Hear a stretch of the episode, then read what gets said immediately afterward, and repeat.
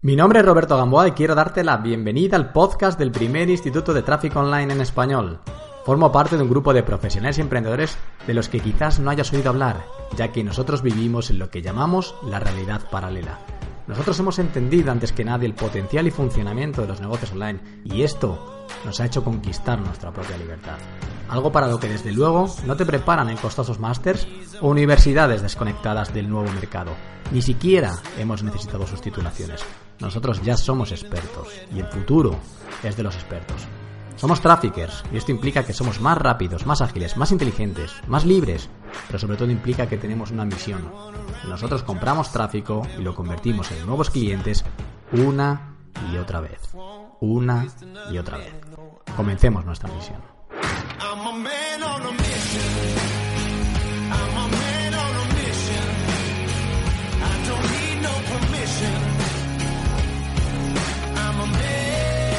Buenos días, buenas tardes o buenas noches, no sé en qué momento me estás escuchando, pero bueno, espero que estés súper bien y súper animado para este nuevo capítulo que estoy seguro que te va a gustar. ¿Por qué?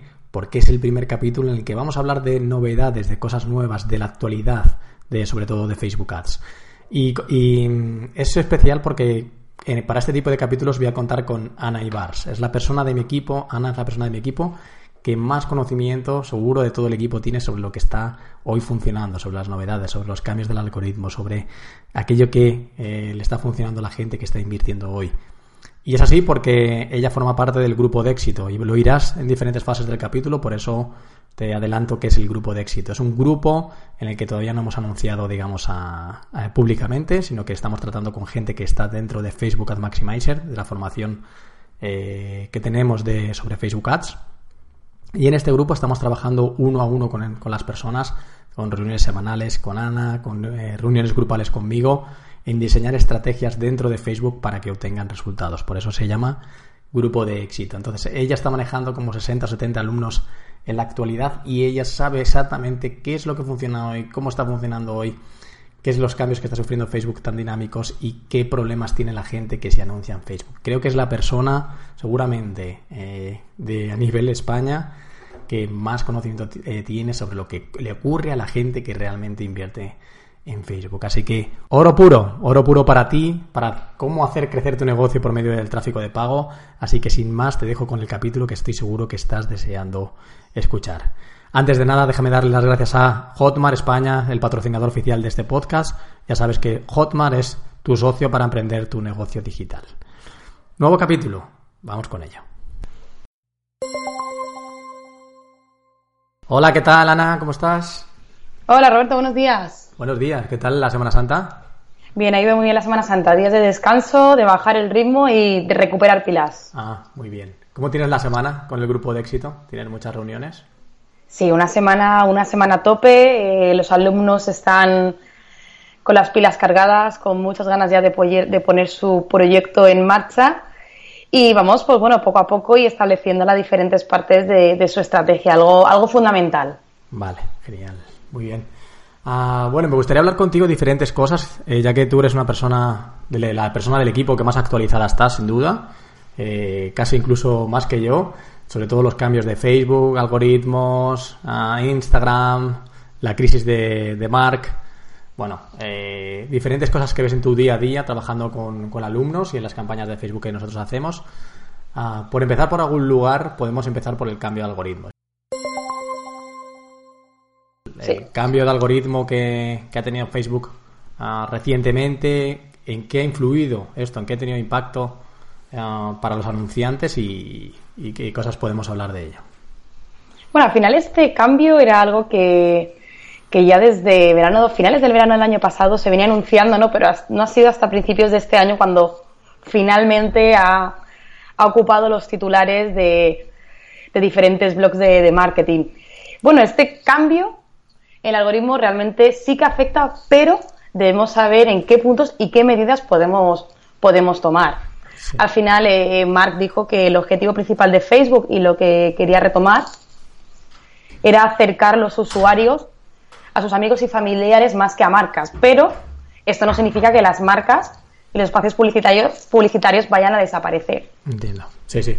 Eh, como dice Mark, hacer Facebook todavía más social, ¿no? Yo creo que aquí la clave está en que ellos se dan cuenta de que son una red social por encima de cualquier cosa eh, y que deben de seguir siendo una red social. O sea, si se convierten en una plataforma publicitaria por encima de cualquier cosa, morirán. El éxito de Facebook es que la gente se sienta bien dentro de Facebook. Y para que la gente se sienta bien dentro de Facebook, lo que tiene que ver es a, su novio, a su novia, a sus familiares y todo esto. Entonces, la clave para ellos es que no haya fuga de... Creo que, al final en todas estas plataformas el éxito de llegar arriba eh, no es que sea sencillo, pero creo que es más sencillo que mantenerse. Y para ellos su constante obsesión es todos los cambios que puedan hacer, hacerlos para que Facebook sea más social. Porque entienden que si la gente se queda dentro de Facebook podrán enseñar anuncios. Pero si la gente se va de Facebook, pues no, no los tendrán. Exacto, sí, justamente esos espacios cada vez serán, serán más limitados. Una limitación de espacios publicitarios por menos tiempo que pasan los usuarios dentro de la plataforma, al final repercute directamente en un encarecimiento al alza de, de esos anuncios. Mm, mm. Facebook, al igual que, que, Instagram, es una, como tú has comentado, es una red 100% social y que vamos con el objetivo de socializar, es decir, compartir historias, compartir momentos, compartir sí. experiencias con nuestros amigos y compañeros y disfrutar de esos momentos del pasado, esos recuerdos que Facebook nos da. Sí. ¿Te acuerdas de hace un año? Al final ese es su ingrediente 100% social y el que no quieren perder. Este cambio, que, este cambio de algoritmo y este cambio a, a volverse todavía más social, ¿en qué influye los anuncios?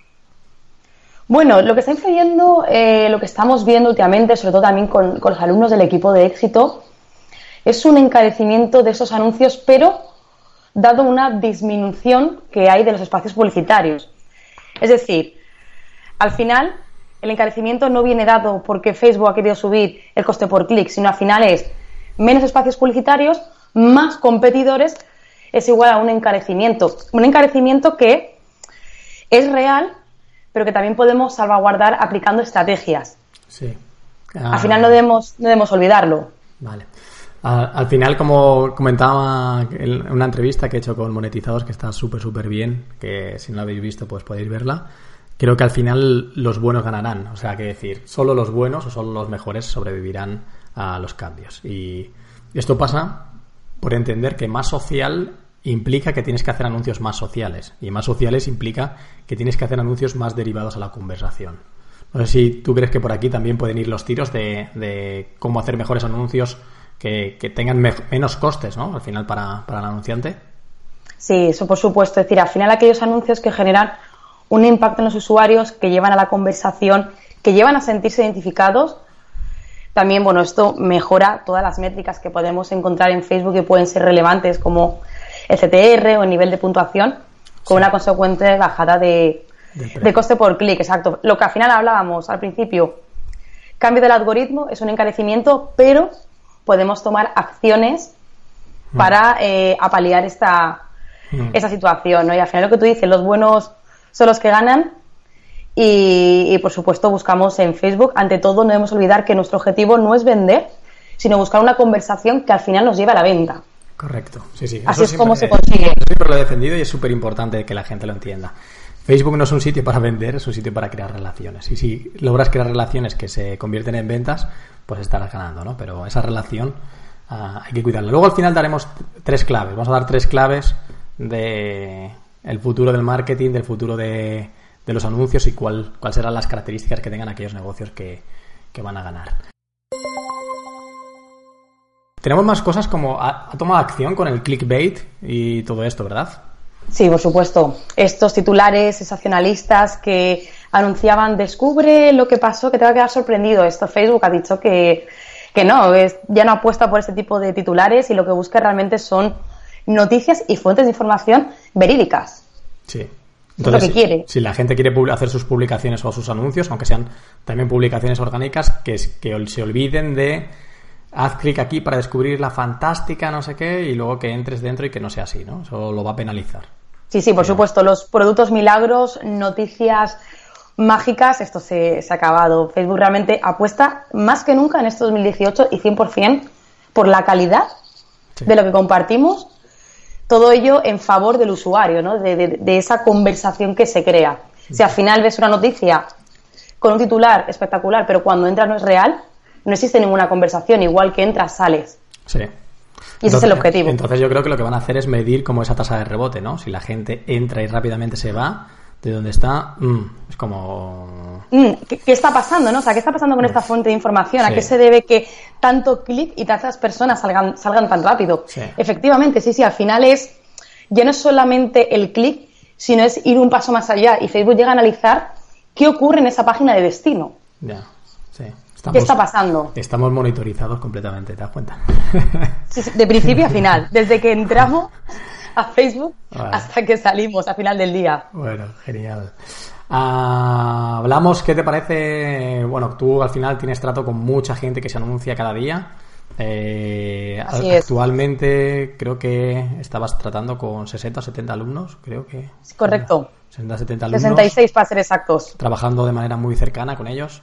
Eh, en tu experiencia, ¿cuál es el mayor problema que tiene la gente cuando empieza esos anuncios de Facebook? Porque esto sí que es experiencia real de casos un montón de reales. ¿Qué, ¿Cuál es tu experiencia con ellos? ¿Qué, ocurre? Bueno, el, principal problema que se enfrentan es que piensan que Facebook simplemente, con que pongamos un anuncio a rodar, es suficiente y, y no enmarcan Facebook como una fuente de tráfico dentro de una estrategia. Ese es el principal objetivo, es decir, que piensan que simplemente hago un anuncio de conversiones con objetivo compra y busco la venta. Pasa que vienen y me dicen, oye Ana, es que no sé por qué mis anuncios no venden. ¿Qué estrategias has, aplicado? No ninguna, simplemente he puesto un anuncio. Ahí está, es decir, Facebook es una fuente brutal de tráfico y con un potencial, eso no hay duda. Pero esta fuente debemos utilizarla como parte de, una estrategia ¿no? y creación de un embudo de ventas. Ese es el principal problema por lo que cuando los anuncios me dicen, oye Ana, es que la publicidad no me resulta rentable, no consigo la venta. Claro, entiendo. en, estos casos, ¿cómo, tratamos estos casos? Es decir, ¿qué, se le puede decir a una persona que esté tratando de vender y no consigue? ¿Qué, puede aplicar de, todo lo que nosotros aplicamos? Bueno, al final aplicamos un embudo de ventas en el que tratamos cuál es el problema del cliente, aplicamos una solución y la aplicación de la solución. Y al final este es el embudo. ¿Cómo creamos? Principalmente es define a tu público objetivo. No te puedes imaginar, Robert, cuántas personas digo, ¿quién es tu público objetivo? Y me dicen, todos. no te lo puedes imaginar, digo, no, todos no pueden ser. Sí, sí, todos. y ya cuando empiezas a tirar del hilo, cuando comienzas a preguntarle, comienzan ¿no? a venir esa luz y dices, ostras, es que es verdad, es que mi público objetivo no son todos. Y después de diferentes públicos objetivos que podemos llegar a tener, que además esto eh, tú en un artículo lo comentabas, ¿cuál es el cliente ideal que está dispuesto a pagar por nuestros servicios? Sí, sí, sí. sí, No, no solamente determinar, sino determinar que está dispuesto y que quiere pagar por, nuestros servicios. Entiendo. Entonces, este es el primer encaje, la primera pieza que realizamos de este embudo de ventas. Vale.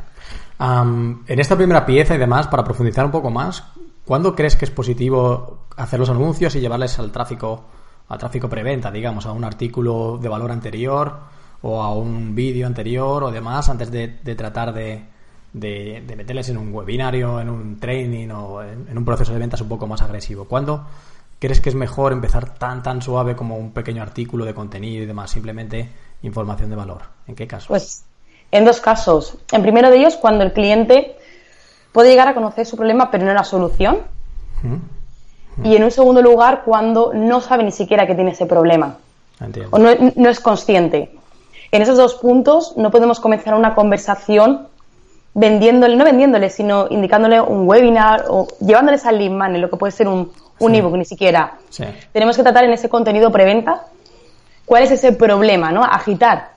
Para que realmente el usuario cuando esté leyendo diga, ostras, me siento identificado 100%. Genial. Y cuando ni siquiera saben que es su problema, yo, yo creo, ese es el, digamos que ese es el, avatar, por así decirlo, más difícil de todos. Cuando quieres vender a alguien que ni siquiera sabe que tiene un problema o que ni siquiera tiene un deseo. Ah, y entonces, para ese avatar tan, tan complicado de llevar a la venta, a mí me parece lo más recomendable y lo más estratégico es eh, hablarle de sensaciones que pueda tener, ¿no? no más que de problemas, porque ni siquiera sabe que tiene un problema, pero hacerle entender que esas sensaciones que tiene, ya como sensaciones más llevado a un plano físico, si, si queremos decirlo así, ¿no? un, plano más, eh, más visceral, y decirle, si te sientes en estas situaciones, eh, sigue leyendo, que te voy a contar las razones por las que te sientes así, ¿no? Entonces, al final es, sí, tengo esas sensaciones, me, me identifico con esas sensaciones, sigo leyendo y descubro que tengo una necesidad, que tengo un problema o que, o que tengo un deseo oculto. Y a, a, mí me parece la mejor manera de levantar a esa gente mmm, que está más alejada de la venta, realmente. Sí, sí, exacto. Son aquellas personas que ni siquiera son conscientes, ¿no? No podemos empezar con descubre las claves para, porque al final sí. esto ya estamos ofreciendo una solución a su problema. Sí, sí, sí, sí. Lo que buscamos precisamente es que esa persona diga, aquí me siento identificada. Es verdad, hasta ahora no he sido consciente de esto que me estaba ocurriendo, de esta necesidad o de este problema que, que tenía. Como tú dices, es un avatar complicado, pero bien trabajado se consiguen buenos resultados. Vale. O sea que el mayor problema que tiene la gente realmente es un poco de combinación de estrategia y anuncios y demás. Sí, ah, sí, por supuesto. Ahí es, es, el, es el principal freno, ¿no? Es decir, no entienden, no saben, desconocen que realmente Facebook debemos aplicarlo dentro de una estrategia. Sí.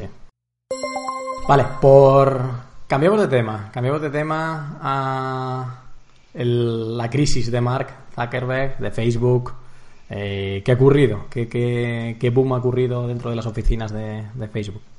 Bueno, esto la verdad es que ha sido, ha sido un gran revuelo, eh, porque bueno, hasta ahora pensábamos que la privacidad que, que tenía Facebook, las medidas que tenía eran, eran brutales, pero nos hemos dado cuenta de que no, ahora Facebook se está enfrentando a multas billonarias, por decirlo de alguna forma, de, por violar la, la privacidad. Sí. Son al final ha mostrado que datos de 50 millones de usuarios han sido utilizados de, de forma irregular. Sí, sí.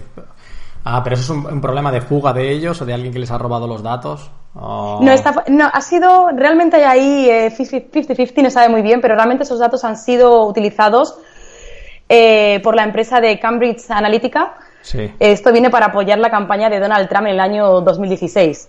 Bueno.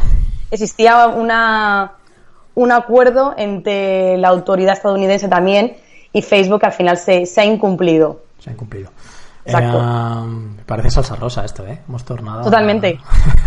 sí, sí, totalmente. La verdad que sí. Y además es que han sido muchísimos los medios de comunicación, tanto del ámbito del marketing como de otro ámbito, sí. que se han hecho eco de esta noticia. Claro. A ver, yo lo que creo al final es que cuando eres tan tan grande como Apple, Amazon, todas estas Facebook y demás, tener escándalos y tener problemas y tener eh, circunstancias también incluso de fuga de datos, no es que digo que sea normal ni que, ni que tengamos que, que sobrellevarlo ni, ni pasarlo por encima, pero, pero es más normal que ellos tengan un problema de estos que no que lo tenga yo, ¿no? Es, tienen muchas cosas muy difíciles de, de controlar, tienen mucho un volumen muy grande de datos, de departamentos, de gente y, esto al final lo controla la gente, ¿no? Entonces si tienen alguien uh, que tiene malas intenciones dentro de la empresa, pues es más difícil de controlar. La cuestión de las crisis, como esta crisis, no es lo que ocurre cuando ocurre la crisis, sino qué medidas tomas. Y digamos que en el decálogo de toma de medidas, cuando hay una crisis tan grande como esta, siempre está el actúa rápido, es decir, sal rápido, reconoce los errores y di qué vas a hacer para solventarlos. Y, ahora estamos acostumbrados a este tipo de, de situaciones en las que la gente siempre reacciona mal. Reaccionan tarde, dan una explicación vaga y tampoco te dicen muy bien qué van a hacer para solventarlo. Entonces ahí yo creo que es la, la, mayor pérdida de marca de Facebook ha sido por esto de aquí. No ha sido por la crisis como tal, sino por la reacción de Mark Zuckerberg y de, la gente que tiene, que tiene detrás. Entonces, han tenido también un problema muy fuerte en cuanto a la bajada, esto incide en la bajada de acciones y demás. Y lo curioso de esto es que al final Facebook se va a recuperar porque es un gigante demasiado grande, pero cuando han empezado otra vez a subir las acciones, de repente han empezado a subir las acciones y todo se iba a recuperar, entonces fue cuando reaccionó Mark Zuckerberg, salió a hablar, comentó que le habían hecho mal y qué acciones iban a tomar y otra vez hundió las acciones, es como, hostia, o salen en su momento, mejor ya ni salgan, ¿no? Ha sido súper, súper curioso. Al final, justamente lo que tú dices, Robert, una respuesta tardía. Sí. Eh, ya cuando ha salido nerviosismo de los accionistas, el banco escandinavo dijo que iba a prohibir que Facebook comprara más acciones. Un revuelo que lo más lógico es haber actuado rápido y con respuestas claras, ¿no? Y no es lo que tú dices, han actuado tarde y ni siquiera a día de hoy han llegado a decir que medidas, bueno, sí, vamos a reforzar. De ahí también que se escuchara que el tema de que el problema que era técnico, que a priori parecía técnico, de que los públicos aparecía no disponible o menos uno, sí, sí. iba relacionado, podía ir relacionado de cara a esta política de privacidad. Sí, yo ya he visto que los públicos es así, ¿verdad? Ahora aparece, en vez de aparecer el número, aparece este público tiene menos de mil personas o así. Exacto. Ahí yo he visto tres casuísticas, menos de mil personas, menos, eh, menos de mil personas, he visto menos uno o not available, no, no disponible. Sí, sí, sí. Y han habido ya no chascarrillos que apuntaban que todo eso estaba relacionado con la política de privacidad, que realmente no podíamos llegar a saber cuántas personas englobaban un público. Entiendo. Hasta ahora, esto está en el aire, no hay nada, pero puede ir enfocado a toda esta fuga de, datos de usuarios que ha habido. Muy bien. Oye, más cositas que eh, nos acercamos, vamos acercando al fin de este capítulo de novedades, de cambios, de crisis y demás. En tu opinión o la opinión que tenemos formada en, base a pues, los alumnos de, Facebook Ad Maximizer y así, eh, ¿cuál es el futuro del marketing, el futuro de, las estrategias de Facebook, el futuro de las empresas, de los autónomos, de los emprendedores que vayan a tener éxito en los años que vengan? Bueno, el futuro está bastante por vislumbrar, pero sí que tenemos pequeñas pinceladas. En primer lugar, eh, esta última semana, este último mes, escuchábamos Google Shopping que saltaba la posibilidad ya de que podíamos clicar sobre esa foto y al final son contenidos adaptados a Instagram, sí. son los que más importancia van a cobrar. Entiendo. O sea, Instagram va, a tener mucho más peso en una estrategia digital de lo que está teniendo eh, hoy en día, ¿no? Actualmente, exacto, sí. Bueno, pues eh, recomendamos a la gente que empiece a poner foco también en Instagram y demás. Ah, si no te, tienes un perfil, pues deberías de empezar a crearlo. Además que luego engancha esto de los stories, no sé qué. Está, al final es, es es nuestra vida contada poco a poco, nos encanta qué hacemos, esas frases, esos momentos, esos sentimientos que compartimos, incluso ya empresas. Sí, sí, sí, sí, sí. Es decir, las stories ya no solamente para personas, sino las empresas, ves incluso cómo comparten sus días, días, fotos de los trabajadores. Sí, sí. Es esa parte más humana. Yo le estoy dando mucha caña a Instagram últimamente y a Stories también, publico cosas de mi día a día aunque reconozco que paso por épocas, ¿no? Como épocas que me apetece más, otras épocas que digo, pero si estoy aquí cenando con, mi novia, ya está, ¿a quién le interesa? Esto no le interesa a nadie. Realmente, pero, pero sí que tiene un formato que, engancha. Tiene un formato, exacto, totalmente. O sea, que engancha y es que además es como, he hecho esto y se me ha olvidado subirlo a los stories. ¿Cómo puede ser, no? Al final esa ganas de, querer compartir. Sí, sí, sí, sí. Pues bueno, ah. sí estará, sin duda va a ser, eh, para mí es uno de los eh, plataformas favoritas que, por las que tenemos que, crear esos contenidos adaptados. Sí. ¿Qué, claves para estos negocios? ¿En qué se deberían de poner foco los negocios entonces? ¿Un poco de Instagram? ¿Más cosas? Instagram, sobre todo también la importancia de los vídeos y vídeos que generen conversación. Sí. Facebook siempre ha apostado mucho por los vídeos. Además, ahora no sé si te has dado cuenta que hay como una especie de un boom ¿no? de, de, vídeos de Facebook Live. Sí, sí, sí. Y también en las stories, en las stories de Instagram también. Vale. Entonces, Facebook siempre... de, la conversación, ¿no? De, generar conversación. Justo. ¿Y cómo, podemos generar conversación? ¿Cómo se te ocurre que podemos generar conversación en un vídeo? Eh, primero, vídeos cortos, ¿no? Se recomienda que sean vídeos que no superen más de entre los 60 y los 100 segundos. Eh, vídeos sobre todo en los que se trate mucho este cliente ideal. Es decir, al final tenemos que pensar que nosotros no vendemos, sino nosotros tenemos que pensar a quién vendemos. Y todos esos vídeos que vayan enfocados a una conversación del usuario y que se sientan identificados eso lleva, lleva a una conversación, sin duda. ¿Y qué te parece, qué te parece simplemente hacer una pregunta, no? O sea, ¿También? hacer vídeos que hagan una pregunta realmente, que terminen con una pregunta, o que inicien una pregunta, o que inicien una reflexión. Esta es mi opinión sobre este tema en particular, ¿no? ¿Y cuál es la tuya? Entonces, eso, eso quieras que no, también inicia ya una conversación, un debate y demás. Entonces, pues es una, es una generación de, de, de, conversación, de querer compartir, de decir, es que necesito compartir, quiero que sepan cuál es, cuál es mi opinión. Sí, sí, sí, sí. genial. Ah, más claro, quizás la comunidad también empezará a cobrar mucho más importancia, la, posición, las marcas que sean capaces de crear una comunidad, es decir, piensa que eh, en Facebook, en redes sociales, en, tu estrategia digital estás generando clientes, la capacidad que tengas de esos esos clientes crear una comunidad que a lo largo del tiempo eh, el mismo cliente sea capaz de generarte diferentes ingresos, creo que será una tendencia que, al final las que lo apliquen bien ganarán, ¿no? Es como, ostras, si tú ya tienes de partida cada mes no sé cuántos clientes que pagan X dinero y te mantienen a flote, ese tipo de negocios será mucho más estable frente a otro tipo de negocios en los que tratan a cada cliente de una manera única, como digamos, le venden y, le desechan, ¿no? Como que no, no se centran en crear esa comunidad, esa marca, esa sensación de pertenencia. De hecho, además, como siempre hemos dicho, es mucho más fácil vender a una persona que ya es tu cliente que conseguir un nuevo comprador. Hmm, y precisamente esto apoya ese sentimiento de, comunidad. Al final lo que hablábamos no es el precio de adquisición, sino al final son estos ingresos a largo plazo que te puedan generar esta comunidad. Claro.